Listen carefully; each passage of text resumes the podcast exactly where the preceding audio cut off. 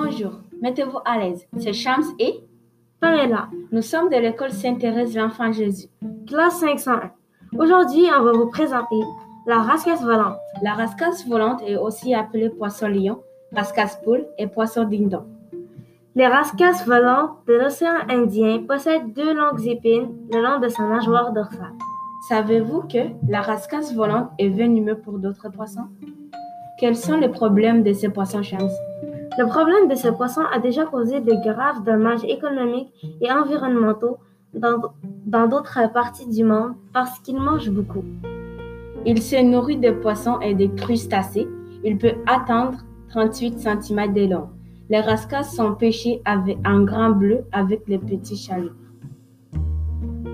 Leur chair blanche et ferme est très estimée, éclatante à la lumière. Sa coloration rouge et orangée en fait peu visible dans les fonds, des, dans les fonds marins ou sels